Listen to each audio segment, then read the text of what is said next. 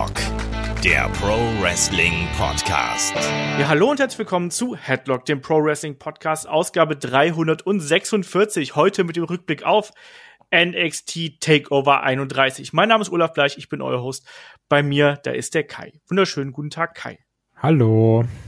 Ja, ein bisschen später als gewohnt, aber derzeit ist es leider nicht anders möglich gewesen. Für mich zeitlich. Ähm, die Vaterfreuden warten ja und da ist es dann manchmal nicht ganz so leicht, den Event dann auch wirklich zeitnah zu schauen. Wir holen das jetzt natürlich hier an der Stelle gerne nach und sagen, wir spoilern nicht die aktuellen Geschehnisse bei NXT, sondern wir ziehen uns ausschließlich auf NXT Takeover 31 und unsere Eindrücke und unseren Bericht von dem Event. Und Kai, dann starten wir doch da auch gleich mal durch, weil es gab ja da erstmal große Neuerungen quasi auch schon im Vorfeld von NXT Takeover angekündigt. Nicht ganz der Thunderdome, aber Capital Wrestling Center.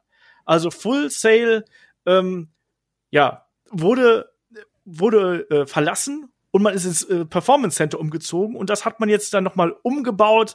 Ein bisschen Thunderdome mit ganz vielen LED-Leinwänden im Hintergrund, wo man auch die Zuschauer sehen konnte. Ein bisschen Underground Flair mit ganz viel Käfigen und Maschendraht. Wie hat dir der neue Look gefallen von NXT? Ähm, ich finde es gut, dass es sich wieder ein bisschen abhebt. Das, ähm, also es hat so ein, ja, ich würde sagen, es hat so einen NXT-Look. Ich glaube, du weißt, was ich damit meine. Ja. Ähm, das mag ich eigentlich ganz gerne. Es sieht eigen aus und also mir hat's gefallen. Ich, ich, ich finde, die Location kann was. So, also gut, was Gutes aus der Situation gemacht, meiner Meinung nach. Genau, Capital Wrestling ist ja ein alter Name aus der ähm, WWF, WWE-Historie quasi.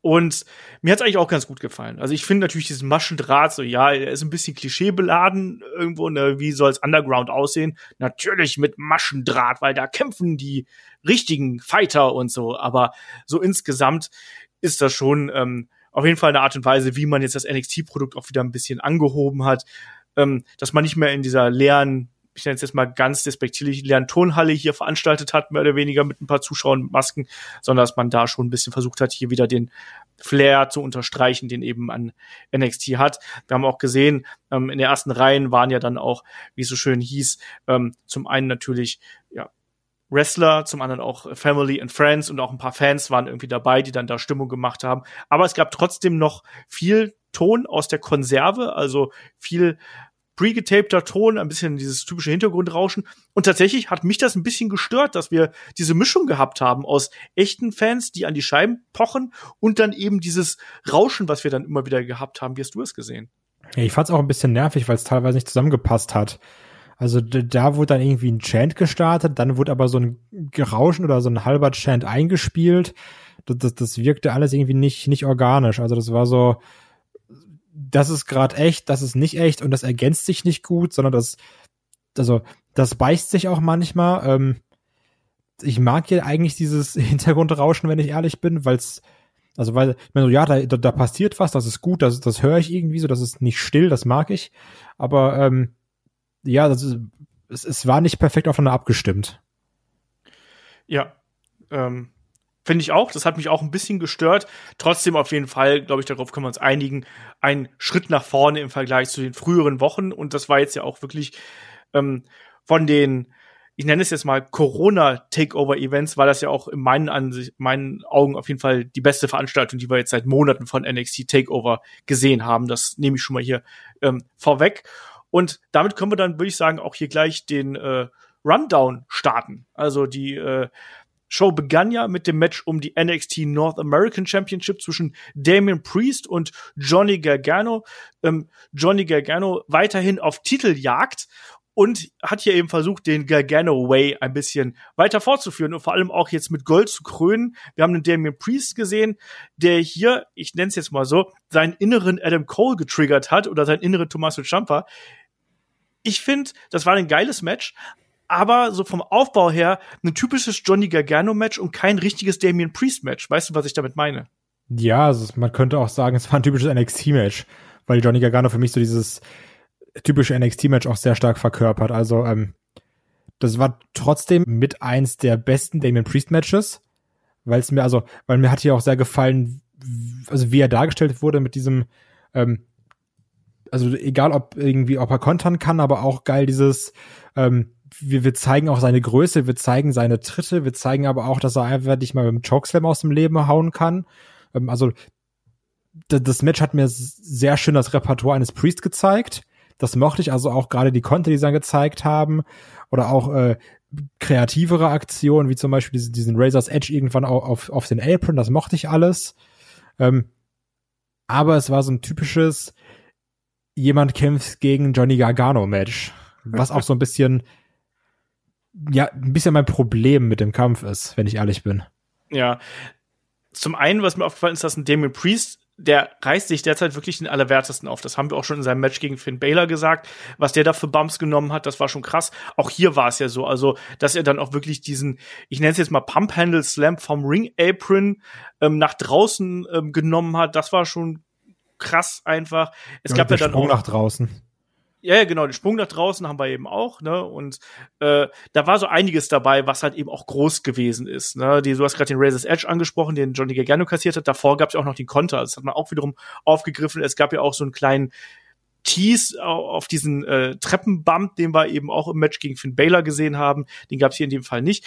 Ähm, und zum man hätte ja eigentlich denken können, dass hier gerade Johnny Gargano diese typische Schiene fährt, ja, er bearbeitet das Bein, aber das hatten wir nur wirklich nur in der Anfangsphase, wo wir dieses typische Körperteile bearbeiten gehabt haben und danach ging es ja einfach immer hin und her und hin und her.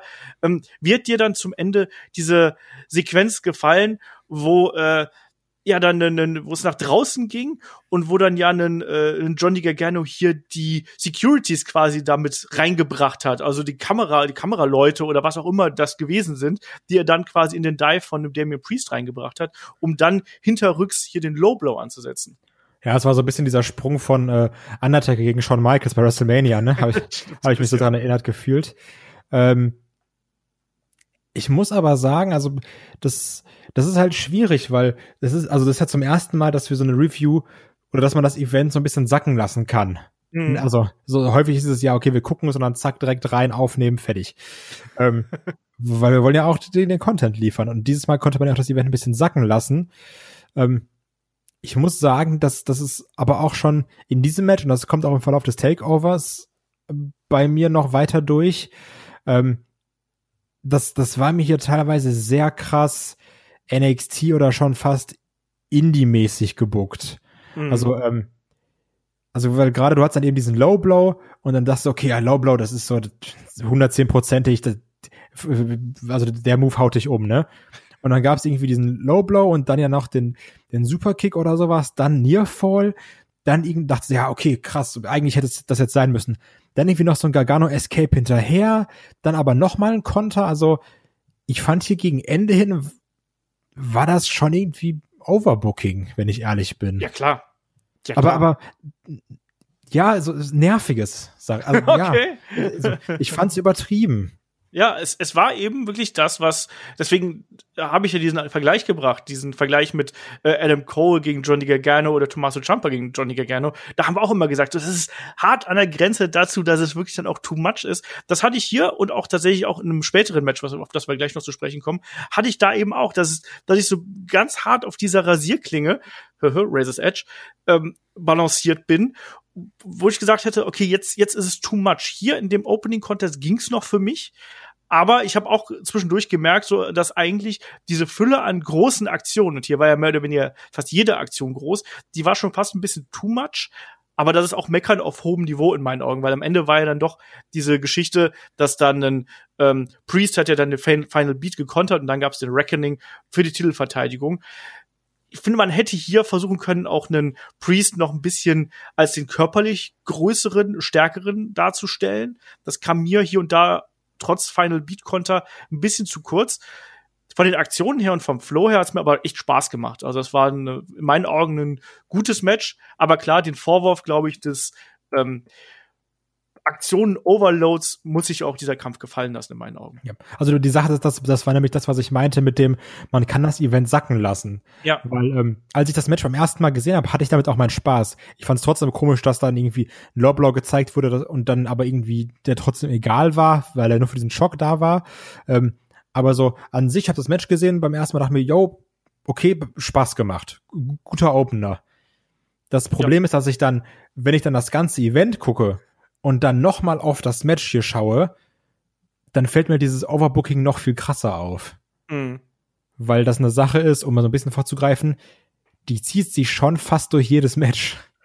Ja, man hat ja gesagt, man will so ein bisschen den Spirit von NXT wieder zurückbringen. Ne? Das hat man ja auch schon im Vorfeld angekündigt.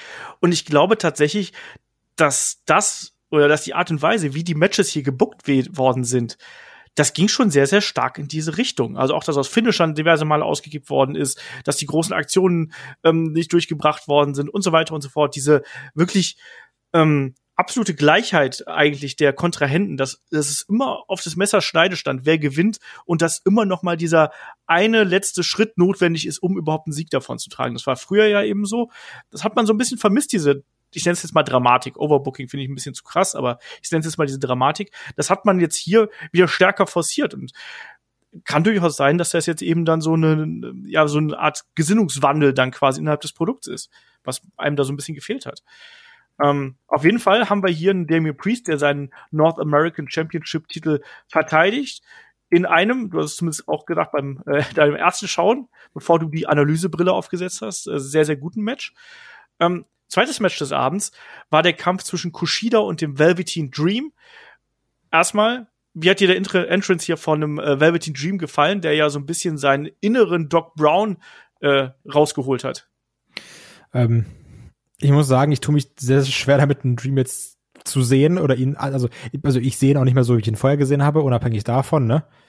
Ähm, das ist ja auch eine Sache, die man in ganz vielen Reviews rausliest, dass ein Dream sein Standing so in der Community komplett verloren hat eigentlich. Ja. Ähm, klar, es war wieder dieser typische passende Dream.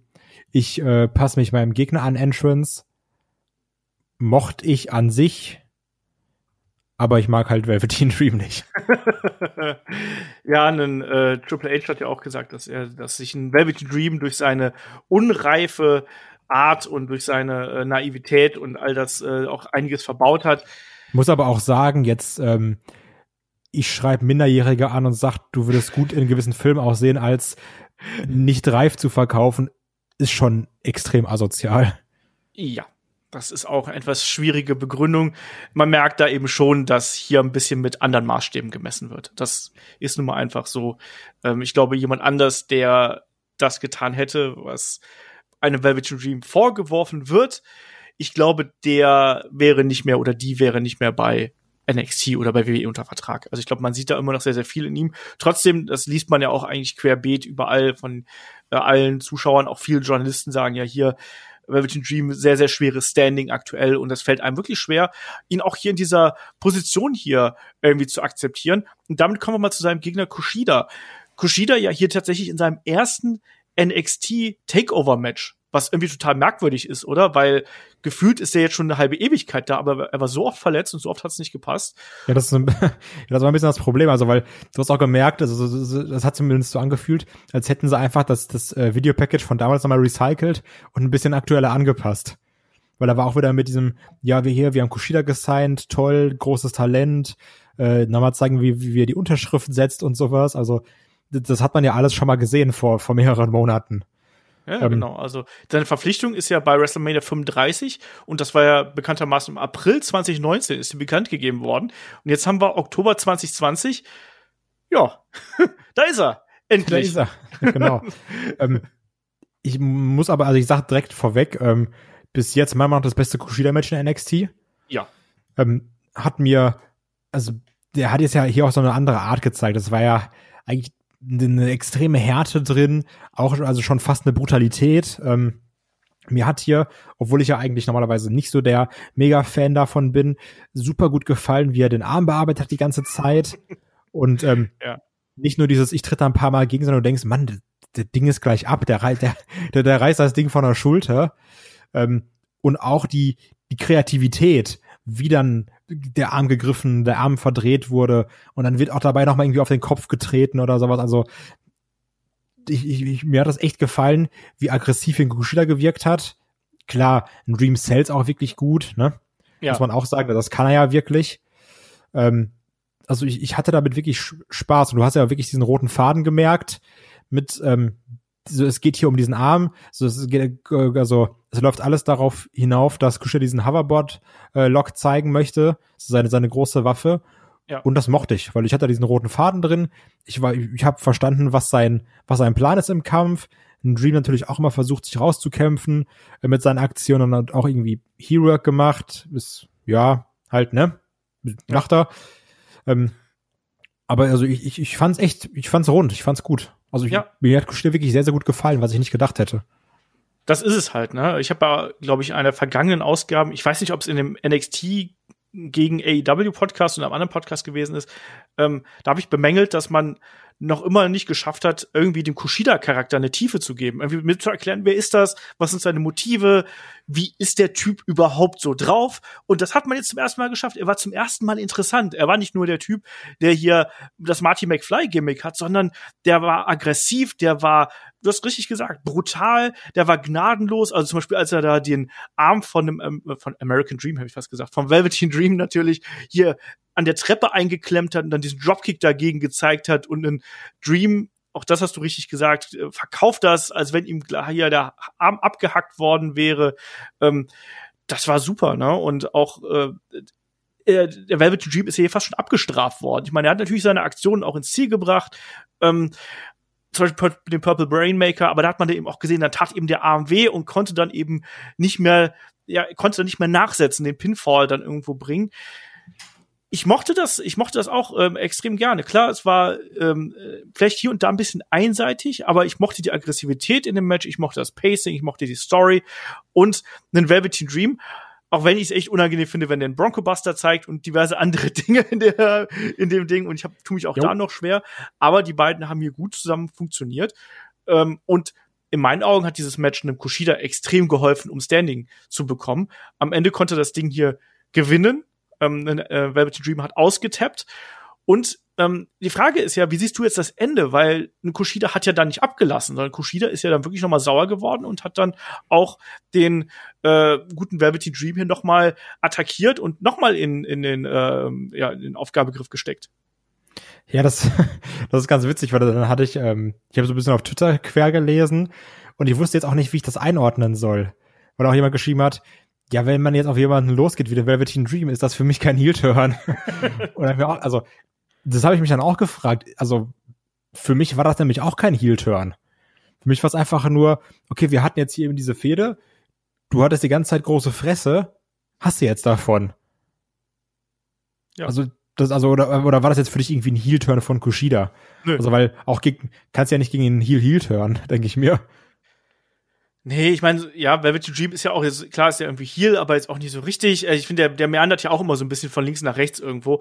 Aber ich habe es eben auch nicht so gesehen, sondern ich habe es eher so gesehen, wie äh, das ist nochmal die endgültige Abreibung so für den. So, ich habe dich auf der ja, Seite genau. nicht fair besiegt, aber du warst so scheiße zu mir, dass ich dir jetzt nochmal eine runterhaue, so ungefähr. Und also ich kann auch anders.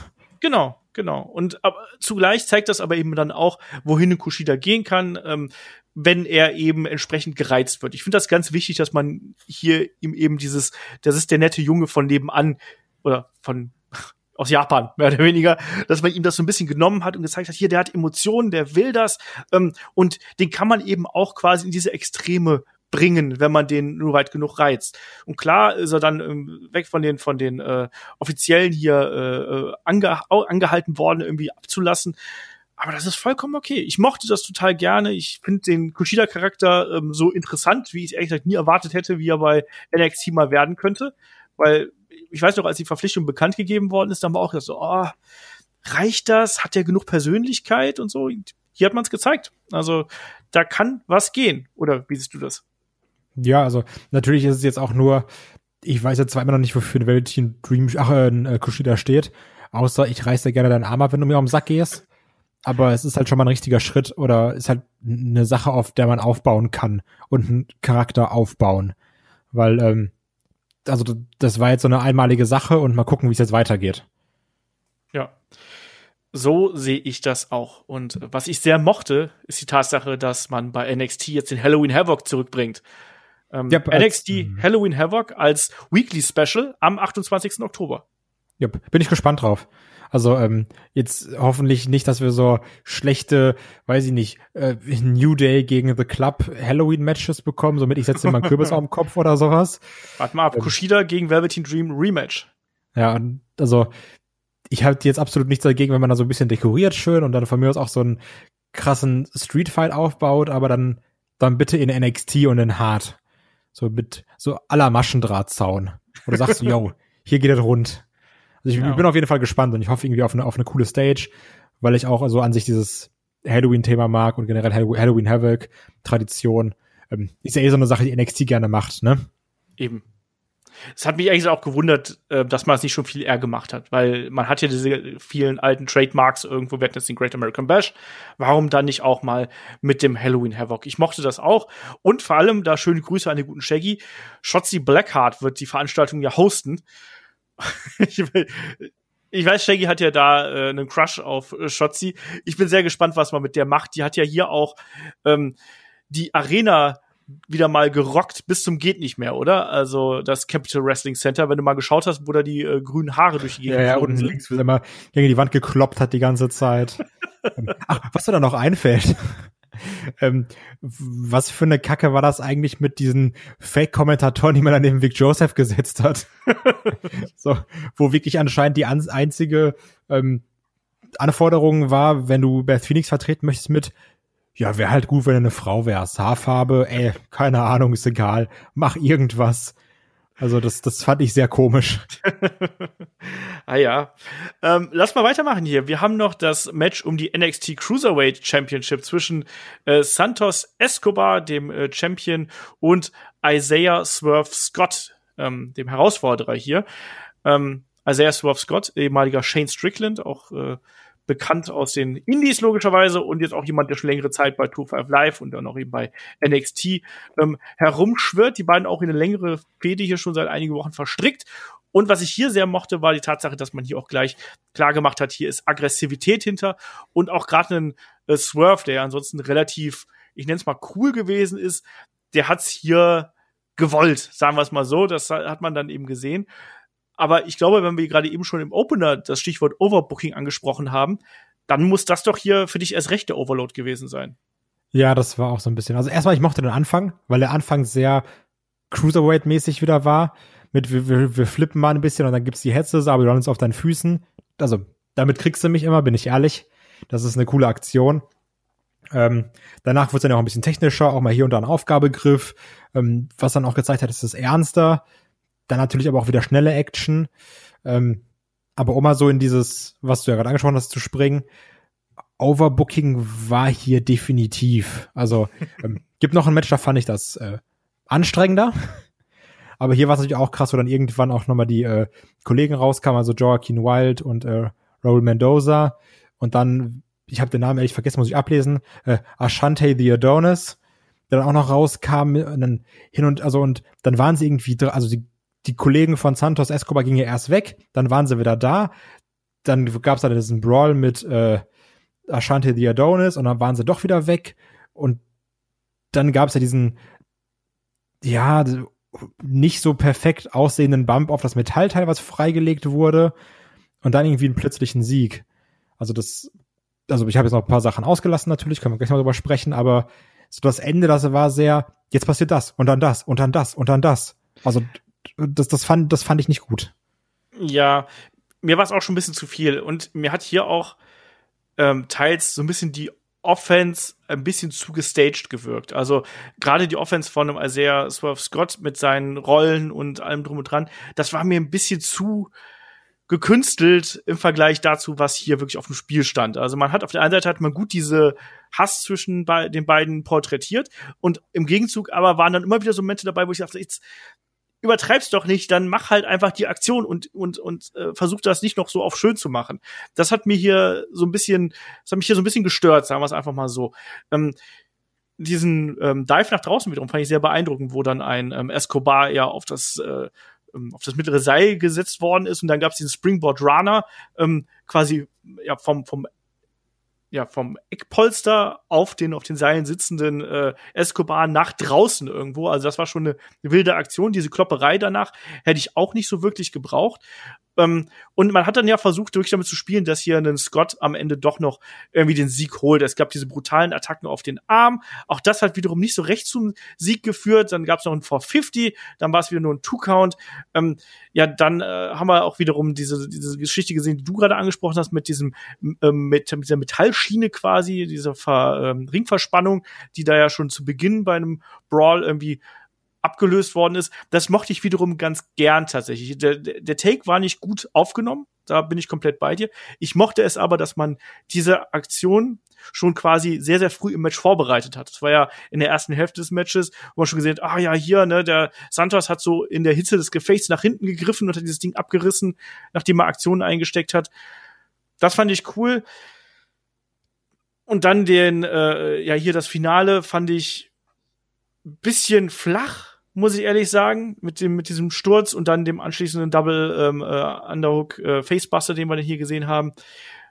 Ich bin bei diesem Match extrem zielgespalten. Ich weiß, das mochte viele extrem gerne. Ich fand es ähm, gut, aber hatte auch immer wieder Momente gehabt, wo es mich rausgerissen hat. Also ich glaube, dir geht's da ähnlich, oder? Ja, das, das war auch so ein bisschen mein Problem. Also ähm, es wurde ja auch ganz krass nochmal dargestellt, dass dann äh, hier Scott aus dem Phantom Driver rausgekommen ist, was ja noch nie genau. einer geschafft hat vorher. Ja. Der Move, der immer zum Sieg geführt hat. Und dann denkst du natürlich, okay, jetzt, jetzt passiert's. Und dann ging's da aber noch relativ viel hin und her. Und dann hast du diesen, ja, nicht wirklich clean Sieg, sondern diesen, ja, ich bin der schlaue Heal-Sieg. Ähm, ja, also, ich glaube halt auch schon, dass die Fehde irgendwie noch weitergeht. Also das definitiv. Ähm, ich hatte da meinen Spaß mit. Die, also die, die haben ja auch geile Aktionen gezeigt und sich da echt den Arsch aufgerissen. Ne? Ähm, Gerade beim Tour 5, äh, also beim Cruiserweight Championship, ist es ja auch immer so eine Sache. Das war ja auch das erste Mal, dass der Titel bei NXT verteidigt wurde bei Takeover. Ähm, das, also es gibt sicherlich schlechtere Matches, um den Titel zu präsentieren. Auf jeden Fall. Ähm, nur eben, ja, da ist zu viel passiert, was meiner Meinung nach auch hätte weggelassen werden können. Und ja. wenn man sich dann ein bisschen mehr auf das Eins gegen Eins konzentriert hätte. Ja, also mich hat eher so die Struktur ein bisschen gestört tatsächlich. Also ich finde, dass, dass man da dann eben die Vasallen von ähm, Santos Escobar hier, ähm, Legado El del Fantasma hier mit reingebracht hat. Ähm, das fand ich irgendwo nachvollziehbar. Aber dass man dann noch diesen Turnbuckle mit reinbringt, dann auch manche Aktionsfolgen, die haben mir nicht ganz so gefallen. Also die Geschichte hier war ein bisschen wild erzählt, sagen wir es ein bisschen, sagen wir es mal so. Aber ich finde auch das spiegelt natürlich den ähm, den Geist von NXT äh, sehr stark wieder, oder? Dass man dann auch eben diese vielen Figuren hat, dass man diese Gruppierungen hat. Das hat man ja früher auch eigentlich immer gehabt, oder? Ja, aber also man muss jetzt aber auch sagen, dass jetzt die Gruppierung um Santos Escobar herum jetzt, yo, die ist cool für das, was sie macht und das ist auch schön, dass sie das machen, aber letztendlich ist sie ja relativ egal. Das stimmt. Das stimmt. Ähm, auf jeden Fall ähm, behalten wir Santos Escobar hier als NXT ähm, Cruiserweight Champion und es war trotzdem ein gutes Match, sage ich jetzt einfach mal so. Ja, also es war eher so, hat klar hat Spaß gemacht. Nur am Ende ist sehr viel passiert. Ja, es war auch hier wieder vielleicht ein bisschen too much, wenn man das kritisieren möchte, aber es ist auf jeden Fall nichts, was einen gelangweilt hätte. Also das muss man jetzt auch mal ganz klar sagen. Wir nehmen das natürlich jetzt hier ein bisschen auseinander, aber da war kein Punkt dabei, wo man gesagt hat, boah, jetzt, ne, hier, ich habe noch einen Termin gleich, ne, mach mal hin. Sondern das war schon so, in den knapp 15 Minuten war das äh, richtig gute Unterhaltung, die Aktionen waren flott und das hatte schon, äh, ja, das hatte schon ein gutes Kaliber, was sie da gezeigt haben. Es gab im Anschluss ja auch noch ein Interview mit dem äh, Kollegen äh, Ashanti The Adonis, wo er dann auch noch mal seine Beweggründe hier klar gemacht hat. Auch das konnte man irgendwie so machen und ich bin mal gespannt. Also da haben wir jetzt quasi so zwei Lager, die sich langsam bilden, ähm, wo da der Weg hinführt. Der Weg für uns führt uns hier Richtung NXT Women's Championship Match zwischen Io Shirai und Candice LeRae. Candice natürlich hier ähm, schon seit längerem als Heel unterwegs. Das hat man ja hier auch dann im äh, Trailer vor dem Match äh, präsentiert. Io als Champion und als vielleicht beste Wrestlerin ich sag's auf jeden Fall bei, bei WWE, vielleicht sogar in Amerika, vielleicht sogar der ganzen Welt. Da können wir uns äh, gerne drüber streiten, ähm, wie das so ist. Aber ähm, wir hatten hier eine klare, klare Heel-Face-Verteilung. Wir haben gerade eine Candice gehabt, die hier diverse Male wirklich ihr Gimmick ausgelebt hat. Und das mochte ich übrigens sehr gerne. Sowohl, dass sie sehr aggressiv zur Sache gegangen ist, als auch, dass sie dann auch immer wieder das Tempo aus dem Match rausgenommen hat. Und die beiden hatten ja schon ein großes Match ähm, 2019 gegeneinander. Und ich wollte gerade sagen, das war doch sogar das Ding, was ich live gesehen habe, ne? Ich denke ich, ja. Ich ja. irre, war das nämlich das in, in Toronto, was ja schon sehr, sehr gut war zwischen den beiden. Genau. Und man hat ja auch gemerkt, dass hier die Chemie stimmt. Klar, es waren ein bisschen andere Vorzeichen auf eine gewisse Art und Weise. Aber die passen einfach gut zueinander und ich mochte diesen Kampf sehr. Also ne, Io auch hier wieder als äh, dominante Championess, die dann am Ende mit dem Moonsault äh, und davor eben auch mit der ähm, Top Rope Spanish Fly, kein NXT-Event ohne Spanish Fly, ähm, konnte den verteidigen. Aber das war ein Top-Match, mir hat das super gut gefallen. Ähm, ja, also was die beiden miteinander gezeigt haben, war, war echt richtig stark. Also war wirklich sehr, sehr, sehr, sehr gutes Frauenwrestling. Ähm, auch so diese, also verschiedene Aktionen, auch die mit einer gewissen Härte gezeigt wurden. Also, also ich mag diesen, diesen Backstabber, den der Candice LeRae gezeigt hat. Oder auch ganz gegen, wenn wir überspringen, diesen, diesen Stomp eben von ihr. Ja. Also das, das mochte ich auch, die, die, die Härte, mit denen die sich da gehauen haben oder sowas. Ähm, was ich ein bisschen blöd fand, war dieser No-Cell nach dieser Powerbomb von der hm. Io Shirai. Ja. Ähm, hätte ich jetzt nicht so gebraucht, weil, also, ja, weil sie hat, hat mir irgendwie nicht gefallen. Weil das ja, also, weil eine Powerbomb ist eigentlich schon eine krassere Aktion und danach so, ja, hier ist mir egal. Fand ich nicht so cool. Ähm, aber ich hatte damit extrem viel Spaß. Die beiden haben wirklich abgerissen. Aber ich habe es ja schon so ein bisschen durchscheinen lassen. Ähm, mir hat das Ende hier gar nicht gefallen. Mhm.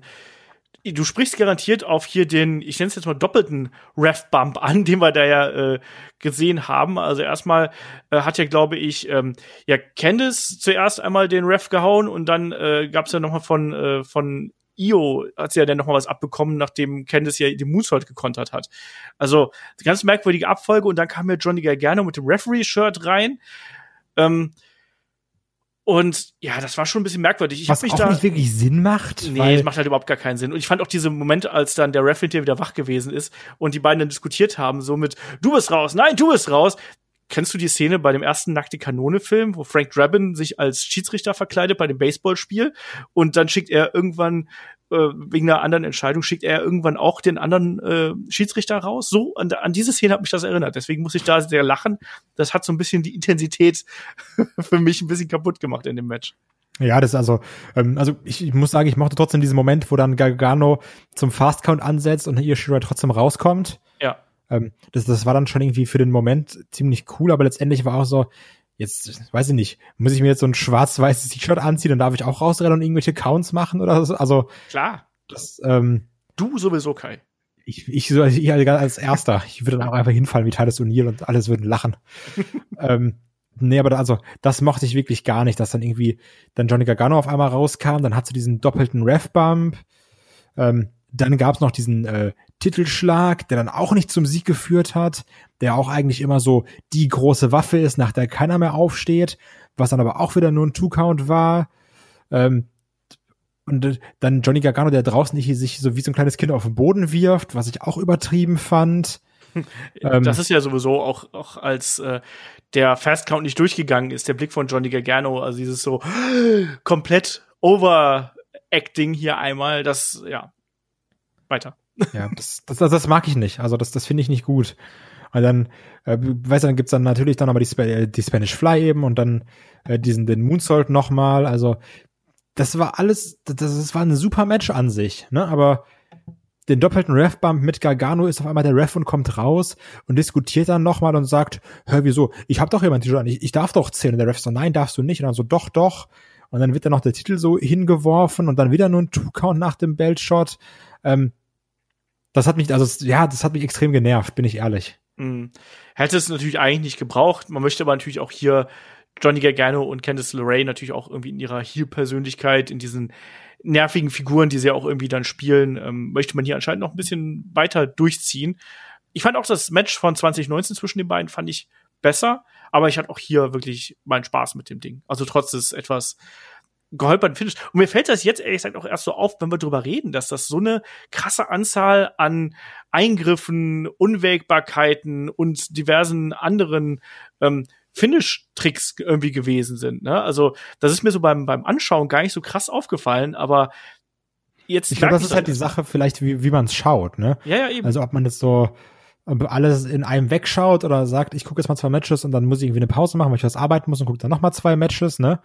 Denn dann liegt da so ein bisschen was zwischen, aber irgendwie hast du gesagt so, ach schon wieder was, ach schon wieder was, ach schon wieder was. Also so, entweder du hast irgendwie 300 Nearfalls, äh, dann hast du irgendwie, keine Ahnung, so und so viele Eingriffe und irgendwie so ein komisches Finish mit wir zeigen erst sechs Finisher und dann wieder Nearfall und dann schlägst du irgendwo den Kopf irgendwo auf und dann hast du hier wieder auch nicht sauberes am Ende. Klar kannst du es alles als den NXT Way verkaufen, aller, das ist der Gargano Way. Ähm, oder du kannst einfach sagen, jo, das ist krass overbooked. ja. Auf jeden Fall behalten wir hier erstmal Io Shirai als äh, NXT Women's Champion und da gab es ja dann erstmal noch äh, ja jede Menge Ankündigungen beziehungsweise Rückkehrerinnen und Comebacks. Äh, also erstmal zeigte sich ja eine Tony Storm ähm, auf der Leinwand und sagte hier ne gut gemacht, aber äh, es ist auch immer noch Tony Time und ich werde zurück sein bei NXT. Dafür gab es schon mal den Daumen von Io Shirai und dann wurde aufgeklärt, wer der NXT das ist der Hacker gewesen. Auf jeden Fall hier die mysteriöse Person, die wir immer wieder in den Einspielern gesehen haben. Ne, Auf jeden den, Fall erstmal äh, äh Kamerafahrt mit der Randy Orton Brille. ja, genau. ähm, und ja, dann, dann äh, tauchte jemand auf einem Motorrad auf, kam dann auch in die Halle. Und da hatte erstmal dieser jemand, oder die, diese jemand vielmehr, ähm, Probleme und wusste nicht genau, wann sie den Helm abnehmen sollte. Und dann nahmen sie aber den Helm ab und es war die zurückkehrende Amber Moon, und auch die freut sich nicht nur, dass sie wieder da ist, sondern offensichtlich ähm, stellt die dann eben hier auch Ansprüche auf den Champion-Titel. Also A, was sagst du, dass offensichtlich ein Ember Moon jetzt quasi wieder, ich nenne es jetzt mal, runter zu NXT gegangen ist? Und was sagst du, dass wir jetzt hier gleich zwei Comebacks quasi auf einmal haben? Also ich habe mich erstmal natürlich gefreut, dass Tony Storm da ist, weil ich die extrem gerne sehe. Natürlich halt auch durch die Sachen bei WXW, wie oft wir sie da schon gesehen haben.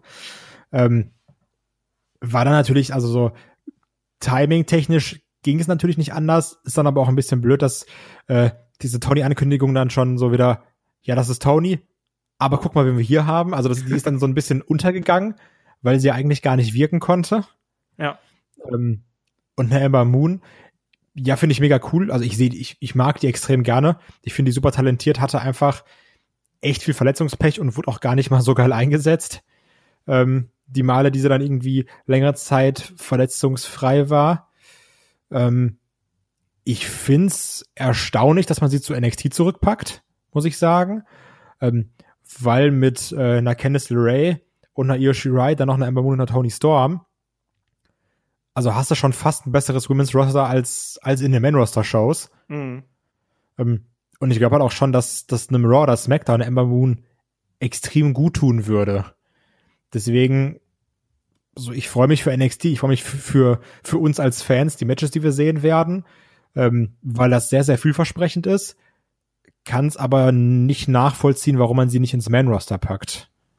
Das sehe ich halt eben auch so, weil eigentlich hast du bei ähm, NXT natürlich schon mehr als ausreichend talentierte Damen. Auch wenn du jetzt natürlich eine Mercedes Martinez und eine Mia Yim an Retribution verlierst. Schöne Grüße an Ali, hat einmal rekrutiert hier, wie sich das gehört. Ähm, und äh, ich, hab, ich war auch A, überrascht darüber, dass man das hier so back-to-back -back quasi gemacht hat, so hintereinander. Ähm, und finde auch, dass man dadurch ja den Impact von beiden äh, Comebacks so ein bisschen ähm, nicht kaputt gemacht hat, aber man hat es irgendwie ein bisschen geschmälert und zugleich fühlt es sich eben so an, so nach dem Motto, ja, die stellen sich jetzt halt so gemeinschaftlich irgendwie da in eine Reihe. Ähm, und ja, ich hätte eigentlich auch erwartet, dass wir Ember Moon weiter irgendwo im Main Roster sehen. Andererseits, es kommt demnächst der, äh, der Draft. Ähm, der steht ja dann auch quasi jetzt äh, am Freitag bei SmackDown und dann am Montag bei Raw an. Und wir wissen noch nicht genau, ob da eben auch NXT mit äh, gedraftet wird. Es gibt ja da sehr, sehr handfeste Gerüchte, dass das eben auch so sein könnte. Entsprechend kann man das äh, davon auch vielleicht ausgehen, dass da eben auch noch die eine oder andere Dame äh, von NXT auch noch zu den beiden anderen Shows gezogen wird. Trotzdem, also ich freue mich, dass die beiden, dass die beiden wieder da sind und bin da einfach mal ähm, neugierig und gespannt drauf, was sich daraus entwickelt. Also es sind beides talentierte Wrestlerinnen und das ist schon schön, dass wir die hier wieder sehen. Und auch da, ich freue mich auf jeden Fall, dass äh, Ember Moon zurückgekommen ist und dass nicht Bo Dallas zum Beispiel zurückgekommen ist, nur so als ein Beispiel. Der ja auch sehr gehypt wurde eigentlich, ne? Mit Leute, jetzt, jetzt ist jetzt ist Bo-Zeit. das ist, äh, ja, Gut, also das war auf jeden Fall einmal das. Ich habe es gerade ganz kurz angesprochen, weil wir sind auch schon ähm, gefragt worden, ähm, was wir von äh, Retribution halten und von der aktuellen Entwicklung da. Also ähm, ich glaube, der ähm, der Jonas hatte uns da äh, ähm, unter anderem deswegen eine, eine Mail geschrieben. Also ähm, was hältst du davon? Der Jonas hat uns per Instagram angehauen und bevor wir das jetzt irgendwie vergessen und das geht im Stone Cold Steve Austin Podcast irgendwie unter, ähm, Kai, wie hast du hier die Enthüllung von Ali als äh, Retribution Leader quasi bei Raw gesehen. Und ist er der Retribution Leader überhaupt oder ist es auch ein Swerve? Ähm, also es ist, also in erster Linie, wenn man es jetzt böse sagen würde, ist es schon extrem unterwältigend. Weil wir gesagt haben, so, ey, wir brauchen da, da muss irgendjemand krass sein, so Roman Reigns, The Rock, weiß ich nicht. Also, ne, man hat schon gesagt, so, da muss Donald irgendjemand. Trump. Zum Beispiel, ja, auch, sehr gut. Großer Fan. Ähm, also da, da hätte ja irgendjemand Großes hinterstecken müssen, haben wir immer gesagt. Ähm, dann hast du Retribution das erste Mal so, ich sag mal, in deren Outfits gesehen, hast die Namen gehört, hast du gedacht, ach du Kacke, das, äh, das, äh, die, dieser kurzzeitige Hype, der da war, der bremst aber sehr stark und fällt extrem ab. Ähm, haben wir gesagt, okay, jetzt brauchen wir erst recht irgendeinen krassen Leader, damit's groß wird. Dann ist es Mustafa Ali.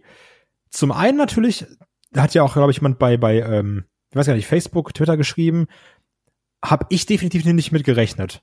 Also das war eine Überraschung, was ja erstmal gut ist, ne? Ähm, zum anderen auch freue ich mich extrem für Ali, dass er jetzt irgendwie erstmal einen Spot hat.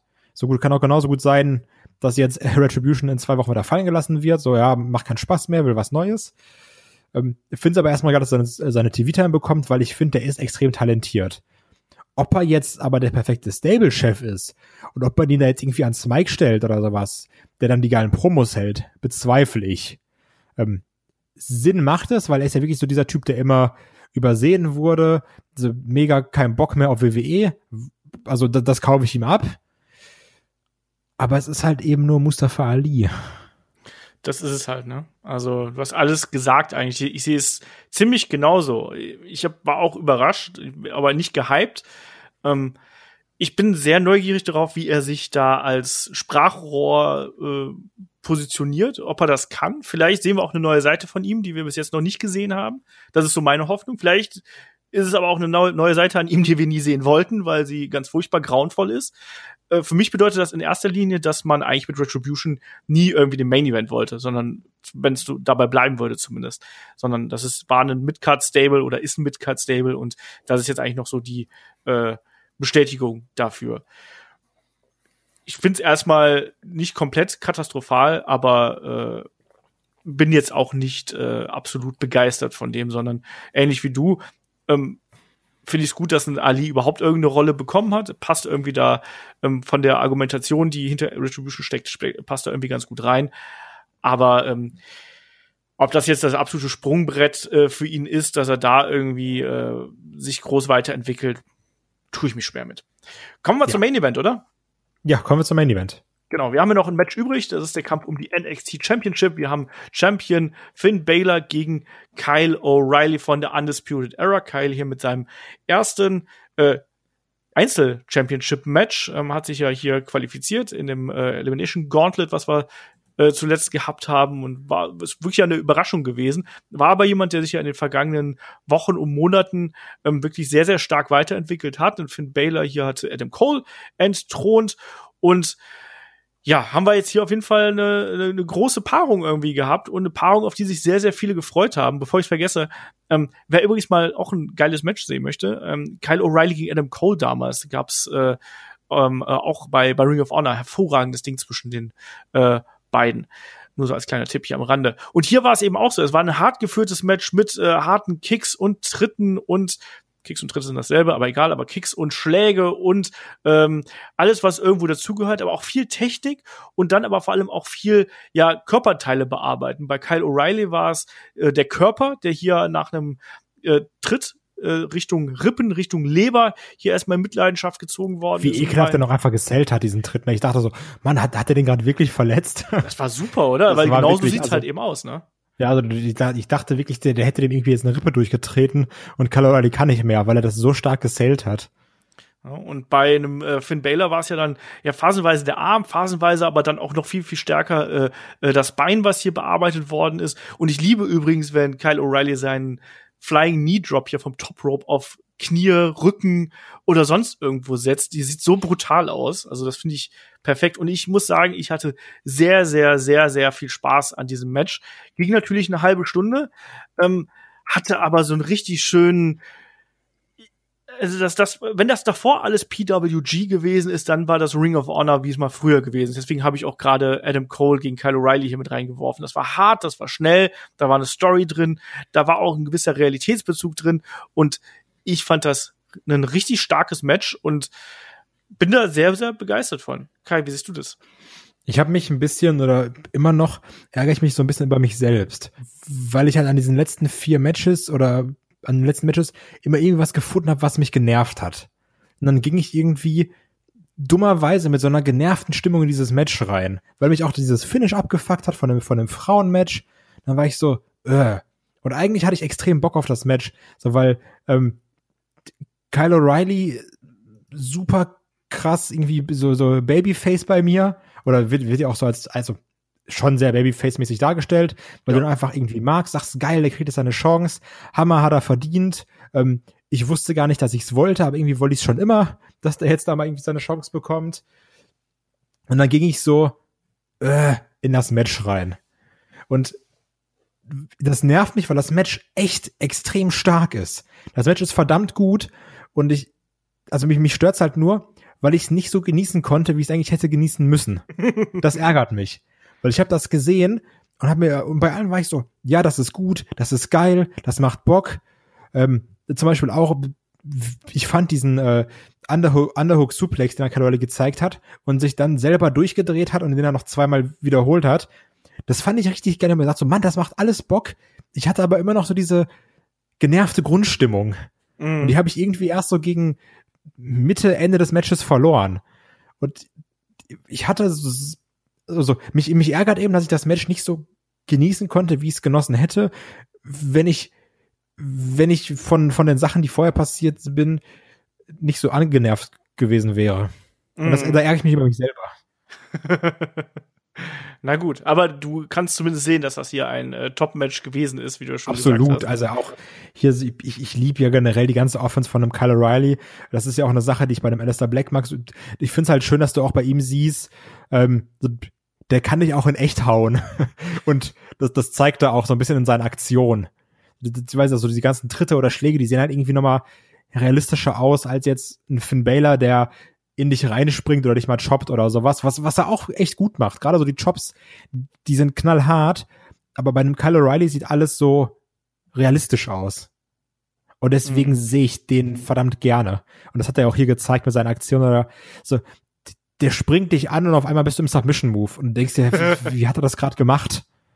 Und also Ja. das, das liebe ich ja. Ich hatte auch hier sehr, sehr viel Spaß mit äh, diversen Aktionen. Also ich eine Szene, die mir besonders im Gedächtnis geblieben ist, war dieser ähm, ja Konter vom von Finn Baylor, ähm, wo ein Kyle O'Reilly versucht hat, einen Kneebar anzusetzen. Er kontert den in den Sharpshooter und ein Kyle O'Reilly hat in dem Moment aus dem aus dem Mund geblutet, weil sich irgendwie Zahn angeschlagen hatte oder sonst irgendwas. Und das hatte für mich so Stone Cold Steve Austin gegen Bret Hart äh, Vibes irgendwie gehabt, auch diese Kameraperspektive. Das habe ich auch generell häufig dabei. gelesen. Also das, äh, das haben sehr, sehr viele geschrieben. Aber ja, ich äh, kann ich nachvollziehen, weil das, das Bild, das, also als Wrestling-Fan kennt man das Bild und daran muss ich dann auch irgendwie denken. Ja, ja, vor allem auch, auch- einen, einen, einen Kyle O'Reilly hat sich auch noch so hochgestemmt äh, quasi, ne, um dem um den Druck entgegenzuwirken. Ich fand das ich fand das richtig gut. Auch dann das ging ja dann immer weiter, dass dann auch einen, einen Finn Balor hat dann immer weiter versucht und ähm, äh, gerade auch dann, als diese großen Kontersequenzen dann am Ende gekommen sind und die Aufgabesequenzen, wo dann ähm, ja ein Finn Baylor hier gefühlte Ewigkeiten im Heel Hook gelegen hat und dann Kyle wollte nicht loslassen, egal wie sehr auf ihn eingeprügelt worden ist, dann hat er einfach noch das das andere Bein mit reingenommen, weißt du? Und diese Kicks teilweise, die eine Finn Baylor dann auch verwendet hat, um den O'Reilly hier von seinen Beinen wegzukriegen, der dem einfach mal gnadenlos ins Gesicht kickt irgendwo ich fand das so gut. Ich, ich hatte da so viel, so viel, so viel Spaß dran.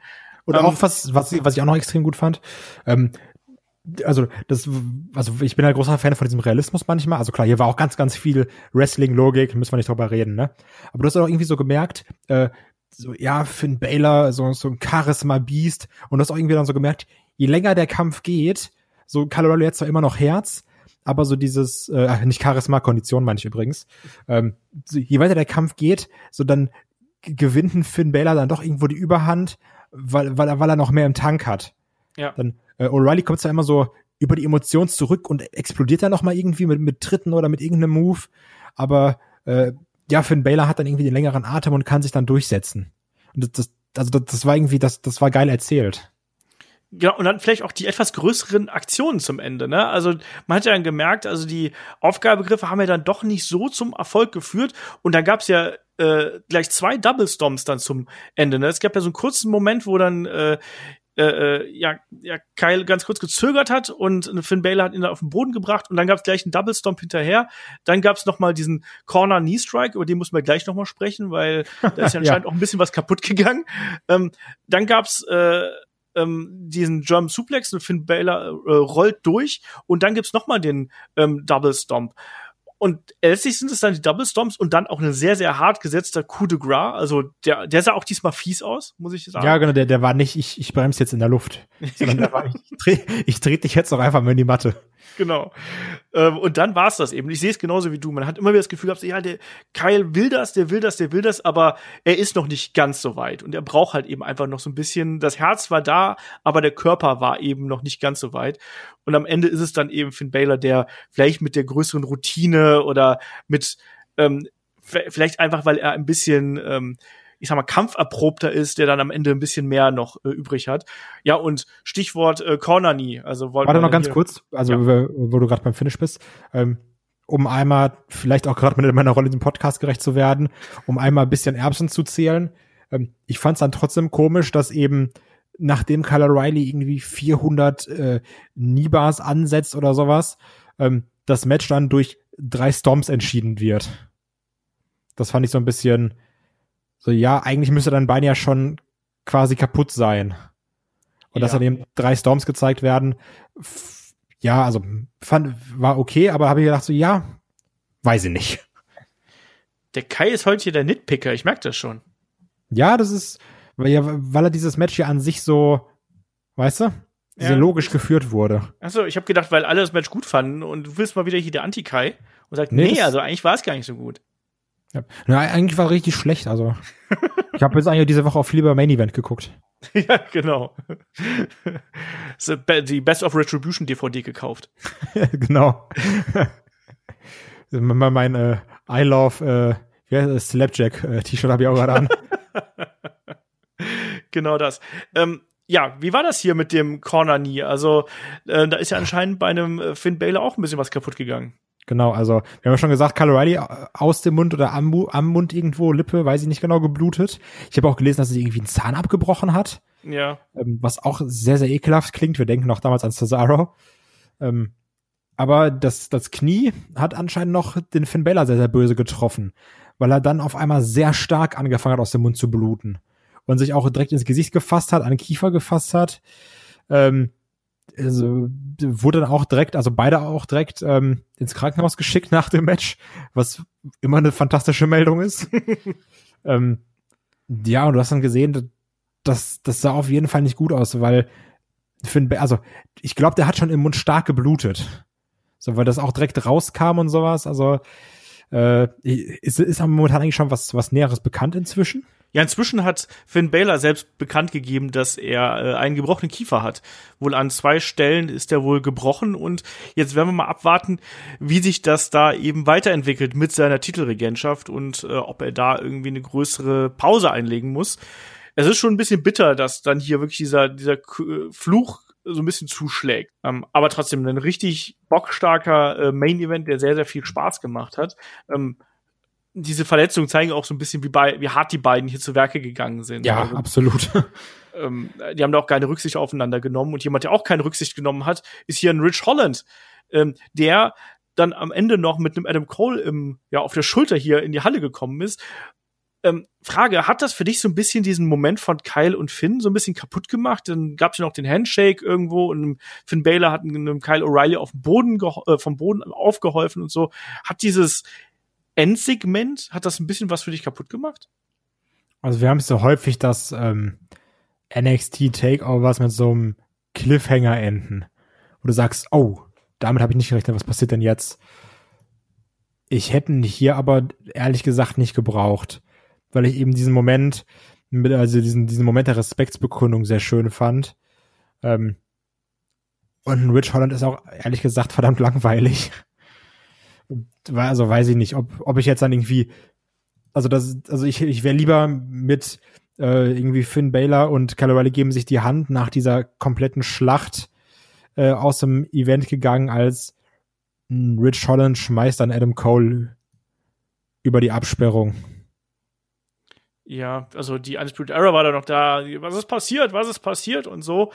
Ähm, offensichtlich hält man ja bei WWE große Stücke auf Rich Holland. Das hat äh, Triple H auch in einem Conference Call jetzt anlässlich von NXT Takeover nochmal gesagt, dass man hier äh, mit dem plant und dass man äh, dem wirklich sehr, sehr, sehr viel sieht, weil man findet, dass der sehr viel mitbringt, was so die Aktionen angeht. Auch diese, dieser Botch äh, mit Johnny Gargano, wir erinnern uns an den Power Slam, wo er ihm fast das Genick gebrochen hat, ähm, hat er auch ein Triple H hier so ein bisschen beschwichtigt, hat gesagt, hey, das ist ein Timing-Fehler gewesen, das passiert einmal alle Jubeljahre, es war ein Freak-Accident und zum Glück ist nichts Schlimmeres passiert. Man baut offensichtlich mit äh, einem Rich Holland hier und das scheint dann hier der Anfang zu sein. Und ich hätte es auch in der Position nicht gebraucht hätte aber auch andererseits nicht genau gewusst, wie man es hätte anders einbauen können. Also hätte man das so nach so vor dem Event machen sollen, dann per Einspieler irgendwo dazwischen, dann hätte man wiederum das Problem gehabt, dann müsste man es ja vielleicht in das Match von Kyle O'Reilly mit einbauen, so nach dem Motto, der ist ja. vielleicht abgelenkt oder sonst irgendwas dadurch oder hat den Kopf nicht frei. Weiß nicht. Wie siehst du das? Ja, das ist eben die Sache. So, ähm, wenn es jetzt irgendwie davor gemacht hättest, hättest es dann, weiß nicht, dann, dann wäre vielleicht, also hätte man Kyle O'Reilly anders wahrgenommen, weil du denkst, ah, der kann sich ja gar nicht konzentrieren, so sein Freund wurde, gerade angegriffen. Ähm, es ist halt ein bisschen wie bei Tony Storm, die man die dann vor immer Moonparks, ne?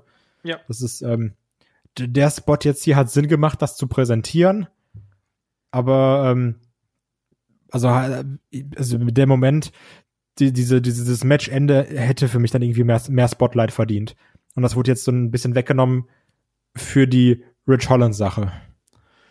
Ja, sehe ich ähnlich, aber insgesamt bin ich sehr, sehr zufrieden mit diesem äh, Event hier gewesen und deswegen kommen wir jetzt hier auch mal zum Abschluss dieses Podcasts. Kai, wir brauchen hier wie immer die berüchtigte Bananenwertung und dein Schlussfazit. Ah, das, das ist halt blöd, weil an sich waren das alles gute Matches, die auch alle irgendwie geil waren, coole Aktionen gezeigt haben, ihre eigene Spannung drin hatten aber ja, mich hat dieses Overbooking dann extrem genervt, weil ich dann gesagt habe, ach komm, das noch, ja, ach komm, das auch noch. Und wir hatten ja im Match noch nicht das, dann packst du das auch noch mal damit rein. So, dann machen wir noch mal sieben Ref-Bumps und dann macht er noch mal 18 Low-Blows und hier und da. Also ich weiß, das hatten wir so nicht, aber also so, ich hatte so Gefühl, als hätte man so eine Checkliste, so was können wir alles krasses reinbucken? Okay, wir haben so und so viele Matches, wer kriegt was? Und dann wurde einfach so zugeordnet. Du machst das, du machst den Low Blow, du machst den Bellshot, du machst den Ref Bump, weißt du, du, du machst mit hier greifen nochmal Freunde ein und dann haben wir eigentlich alles. Ja, kacke, das klingt dann wieder so asozial, wenn ich das irgendwie sage, aber ey, es ist fünf, fünf von acht.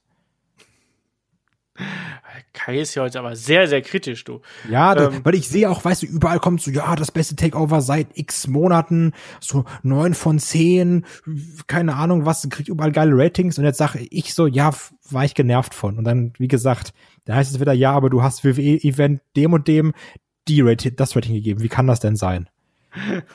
ähm, ja. Für mich ist das eine äh, 6,5 von acht gewesen Ich hatte da wirklich sehr viel Spaß damit. Ich hatte gerade mit dem Main Event, der hebt noch mal das ganze Ding sehr, sehr stark für mich noch mal an. Tatsächlich fand ich auch das Match zwischen ähm, ähm, Santos Escobar und äh, Swerve fand ich auch gut, aber nicht ganz so gut wie viele andere. Ähm, auch auch äh, das Match zwischen ähm, äh, das Opening Match fand ich nicht ganz so stark wie die anderen, aber trotzdem insgesamt war das war das für mich äh, ein sehr sehr guter Takeover Event, gerade auch bemessen an den vergangenen äh, Takeover Veranstaltungen, die wir gesehen haben. Ähm, in Your House fand ich echt nicht gut und das hier war jetzt so ein bisschen wieder so ein für mich zumindest eine Rückkehr zur alten Stärke. Und da hat auch tatsächlich, wie ich finde, hier das Drumherum so ein bisschen ähm, dazu beigetragen. Und das hat mir dann sehr, sehr gut gefallen. Also ich bin da nicht ganz so kritisch wie du. Ich gebe sechseinhalb und ähm, hatte einfach Spaß, vor allem mit dem Main Event. So. Ähm, möchtest du noch was ergänzen, Kai? Ich hoffe einfach, dass ich jetzt nicht komplett beerdigt werde in irgendwelchen Kommentaren und Tweets.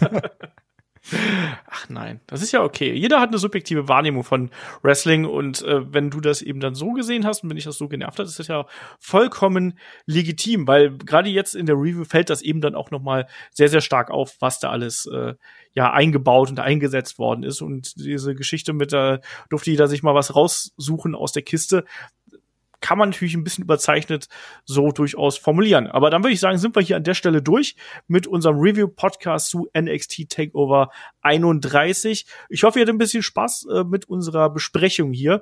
Ähm, hier bei uns geht's am Wochenende weiter. Da haben wir dann den Personality Podcast über Stone Cold Steve Austin, also über einen der größten Wrestler aller Zeiten. Also freut euch da wieder auf eine exzessive Karrierebesprechung.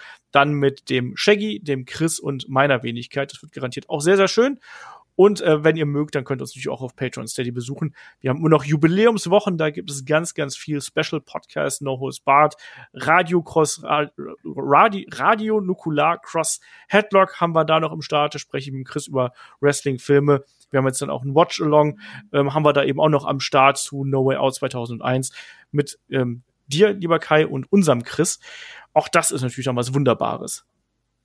Absolut. Ne? Also immer mit Chris und ich wirklich nur guter Content. Sehr, sehr fein. So, dann sage ich Dankeschön fürs Zuhören, Dankeschön fürs dabei sein und bis zum nächsten Mal. Macht's gut. Tschüss. Tschüss.